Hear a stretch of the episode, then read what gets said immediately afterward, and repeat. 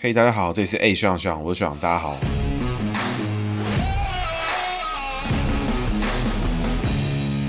嘿，大家好，这里是 A 学长学长，我是学长，大家好。学长又回来啦，今天要讲的是习近平哈，现任的中国共产党中央委员会总书记、中华人民共和国主席、中共军事委员会主席、中共第十七、十八、十九届中央政治局常委、第十七届中央书记处书记。那这一位呢，应该是我们目前节目做过头衔最长的大学长了。那我们今天要讨论他，就是要讲什么是真正的天选之人——习近平。为什么呢？哎，有听过我去临时想株式会社 fit 还有 A 进单了没？其实都有讲过说，习近平的名就是。我之前在学的时候，姓名学老师我们紫红居士举过的经典案例，就是名字完全满分，而且是天然的满分。只有习近平的习底下的白字，因为五行关系有下课的问题。为什么他是天选之人呢？厉害就厉害在他是中国人，用的是简体字，所以学习的习，习近平的习，在这个这个字在中国的写法就只剩下半个羽毛的羽，所以他的名字直接从有些许的破绽到变成完全满分的状况，而且他又是天然的满分，情况又更猛哦。那我们所谓天然的满分指的。是爸妈取名只是按照自己的喜好再取，并不是说像我们这样有算过的，有姓名学有算过，有点人造的感觉哈。那为什么会知道他天然的呢？其实是因为很简单，因为习近平呢有个弟弟叫做习远平，哎，这样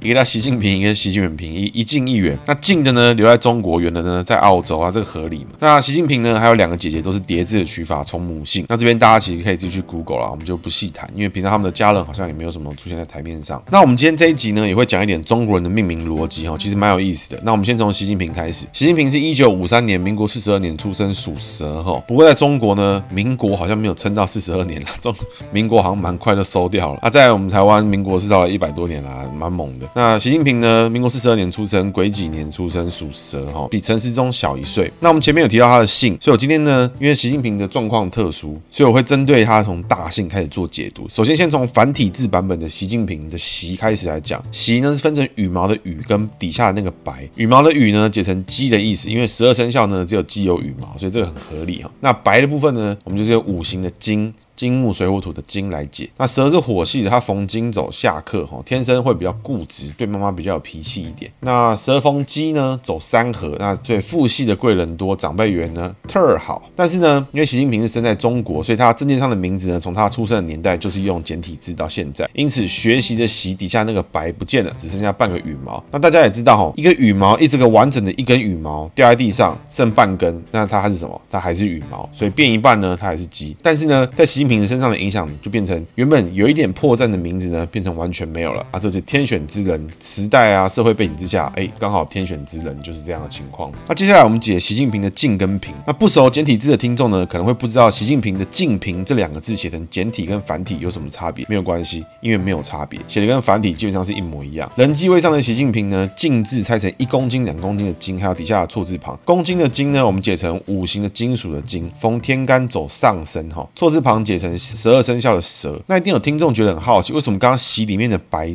的金解下克，但是习近平的近这边的金解上升？答案是因为他们一个对应到天干，一个对应到地支，因此呢，在字里面的位置导致天差地远的差别。同样都是五行金，哎，习近平刚好凌波微步，所有的金都摆在正确的地方，不该出现的直接消失，呃，这个就是很厉害，天选之人啊。五行上面这边的金走上升的话，其实可以看出来说，习近平其实有一帮好哥们。其实大家不知道是，习近平身边应该他有一些很铁的好哥们，很愿意帮助他哈。所以这是台台面上看不到的情况。而习近平呢，其实也很愿意接受这群好哥们在背后挺他，接受大家的帮助。相反的一些政治人物，其实就是不同的状况哦。在台湾的政治人物比较常见就是说，政治人物本身很牺牲奉献啊，很愿意帮助别人啊这种情况。那习近平呢是不一样，他很乐于接受别人的帮助。那他别人来帮助他，哎，他觉得。心安理得，OK，这样类似这种感觉啦。接下来呢是错字边的蛇哈，就是习近平的近字底下那个一点，然后一些弯弯的东西。习近平属蛇逢蛇，他内在个性基本上算是乐观哈。另一半对他来说就是同温层的感觉。习近平的另外一半要让习近平觉得心灵安定那种感觉，没有说谁付出谁不付出，就是他是一个支撑。所以网络上看到之前有提过说习近平有过几段婚姻哈，基本上我相信习近平应该还蛮懂得自己找到自己想要的人。如果不对呢，就换人。这这个算是异性缘好，家庭背景好才会出现的格局，所以这样的异性格局呢，通常找到对的类型之后，他就会比较稳定了。知道这个就是对的东西，我就是喜欢这个菜，我就就是喜欢这样。那这是感情部分，当然吃什么爱吃不吃那是他自己的决定啊，那是那不是我的问题。那习近平的平字呢，就是平原的平，我们拆成平的二跟直的那个一竖下来，那二呢我们解成牛，因为一二就是属牛虎兔的第二名的牛。那那个一竖竖下来的地方我们解成蛇，那蛇逢牛呢走三合一样最强哈，因为蛇逢牛跟逢鸡都走三合，所以姓名学里面最强的元素三合之中，它一个蛇就已经在它名字里面有逢牛又逢鸡啊，这个相当少见，相当凶悍。一竖又逢蛇，所以蛇又逢蛇一样是好的，跟前面习近平的进字底下那个错字边是一样的。但我的经验是这样子，我在解的时候发现，就是说通常自己生肖逢自己会比较多有同温层的状况出现啊，好是好没有问题，但就是说发懒病的时候会比较沉浸在舒适圈啊，同温层就是不思进取，反正他也没差那种感觉。大家可以知道，就是说习近平的平字跟进字其实都没有任何的破绽，所以是很厉害。各位可以听到我们之前节目有做过赖品云哦，这个名字应该是同门师公师伯取的名字啦，但因为大姓天注定，所以赖本身这个字还是没有很合他的属猴这个概念。基本上像习近平这种天选之人啊，因为时代问题、时代变迁、政策改良哦，文字都可以被他改掉，然后直接变天选之人的状况，相当的少见哈。那我们回到总结，习近平的名字里面进跟平里面都有蛇，而且大姓跟工作位都逢三合，而且还走上升，基本上呢就是一个被动奇葩了，很强了。先不看呢，他是中国共产党中央委员会总书记、中华人民共和国主席、中央军事委员会主席、中共第十七、十八、十九届中央政治局常委、第十七届中央书记处书记。如果他只是一般人呢，习近平很大机会是朋友不多，安稳度日，顺顺利利啊，那种能捞就捞，能混就混的人。但如果呢有这个名字的人，他很有背景，很有野心，家庭背景呢也够力，基本上他会很低调、很稳的一步一步拿来部署他的野心跟他想要的事情。而且习近平呢也很知道说谁对自己是好的，谁对自己是有用的，谁对自己是没有用。基本上习近平不会投注资源在他觉得没有用的事情上面。那习近平的内在个性里面呢，其实他很讲究同温层，所以让他觉得不安全啊，或是他觉得不信任的，或是太激烈的，习近平其实他都不太会接受。同温层如果集体一起形成共识的话，那很容易改变习近平的想法。所以习近平呢，应该也很多是被动接受啊。所以大家看到很多那种荒唐的那种状态啊，比如说什么从从从今天开始，习近平没有任期限制啊，或是一堆有的没的，大家觉得很荒唐的事情哦，未必出自于习近平本人的意思哦。其实有很高几率是有人要拍马屁给他。当然呢，最后这个马屁要成真，还是必须得获得习近平的首肯啊。所以他也不是没有责任。但是呢，这个格局很大几率就是茶来张口，饭来伸手类型。所以基本上呢，如果他没有庞大的野心或强烈的动机来推动，很高几率这个名字、这个格局的人会想要摆烂不做事，因为他也过得很爽。那以上呢是习近平个性的分析。其实我相信大部分台湾听众对于中国政治体制不是很理解哦。其实包含我对于他们的理解也是很低落了。不过在研究了一下，发现中国政治体制就是把党跟国混在一起的机制。所以台湾听众熟悉的分权机制啊，像是三权啊，或是国父的这个孙中山专有的五权宪法，基本上在我们这个新中国的这个机制里面是很大程度的变种，变成一个集体领导的机制。那我稍微去了解一下，你就会发现说，其实这种机制啊，共产党这种机制就是一个步骤比较多的一个集体皇帝集权制的概念。所以内部呢，基本上他们的事情就是宫廷秘辛啊，谁跟谁怎么样，谁跟谁怎么不爽啊，什么钱又怎么样啊，这种事情就天天在上演了。那我觉得这种制度好或不好呢，其实呢还是要给正在活在这个制度里面的人决定啦。虽然说大部分在里面的人好像没得选，不过还是很多小粉红特别高兴啊，特高兴，特有文化自信，特有武德啦啊，这个我是没什么好说。大家这个有事情呢，我们大家抖音武林见哦，好不好？我我们一拳就秒了你啊，这这类似这种概念。那今天这一集一大重点就是告诉大家，就是说我们这个生肖姓名学也可以算中国人，但是呢，一定要用简体字来猜元素。它运作逻辑跟之前说的一样，就是这个人的名字在国家的文件里面是怎么样被记载，比如说身份证啊，或什么证件之类的，护照啊什么的。如果你用简体字的，就要用简体字来解；你的名字用繁体字记载的话，就要用繁体字来解。那像日本人的话呢，就要看日证件上面是不是都是汉字这样。那老外的话呢，就要看他们拿到官方的居留证，有没有官方的证件的中文字。如果有的话呢，基本上也要时间够久才会有影响，不然其实大家听听就好，没什么好解的。就是老外的部分啊，日本人是有用的。最后呢，就是中国人在文革之后，也就是现在这几代中国人啊，取名字好像越来越狂派的作为了。像是我看过，就是他们有个高官叫做战书，就是很会写战下战书，有没有？那个是战书叫立战书，还有因应计划生育啊什么的，取名叫做令计划。那种这种名字都是很狂啊。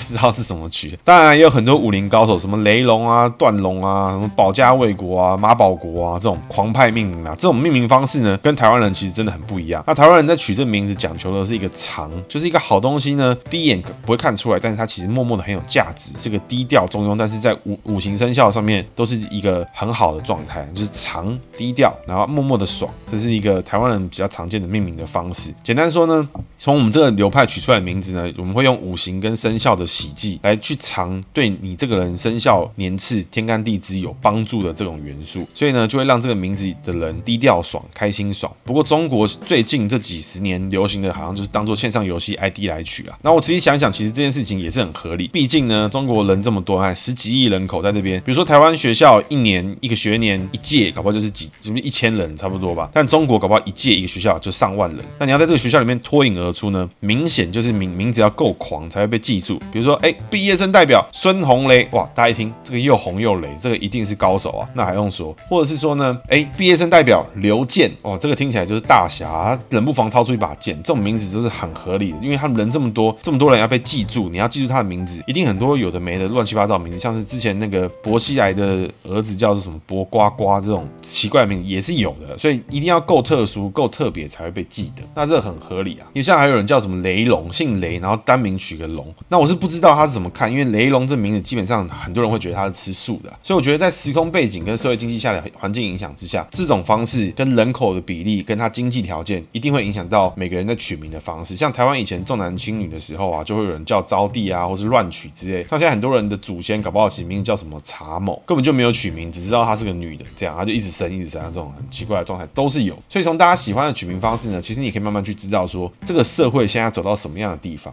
如果台湾人现在拼命生，人口上看五亿，那我相信在台湾要红，名字就是要够狂啊。如果你名字很低调，人家也不知道你在干嘛。但是呢，我们现在人口就是小家碧玉，但所以台湾人大部分还是希望低调爽。那这是台湾人的取名方式。当然每个地方取名会有不同的方式，跟他们自己喜欢的。那会怎么样呢？大家就可以一边看一边去感受。那是以上是我跟大家分享一点我在看姓名学的这种感想。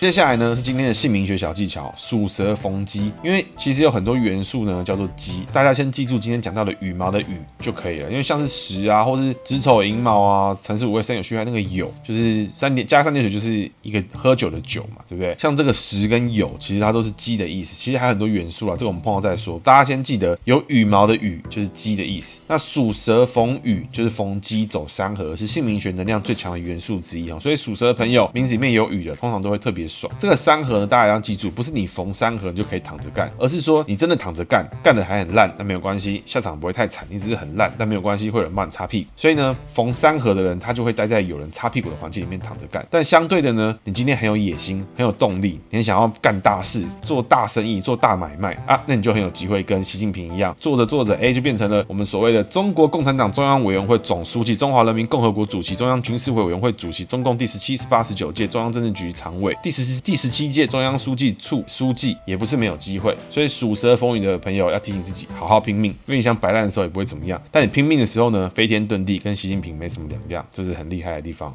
以上呢是今天的节目，那呢最后呢想要分享，想要亲身体验姓名学威力的朋友，欢迎私讯我的 IG、Facebook，看节目简介，填写表单哦，照表单上面内容回应。也希望听众喜欢我的节目，就把我的节目分享给更多的朋友，订阅、追踪、分享、收听。那我今天节目到这边，谢谢，大家拜拜。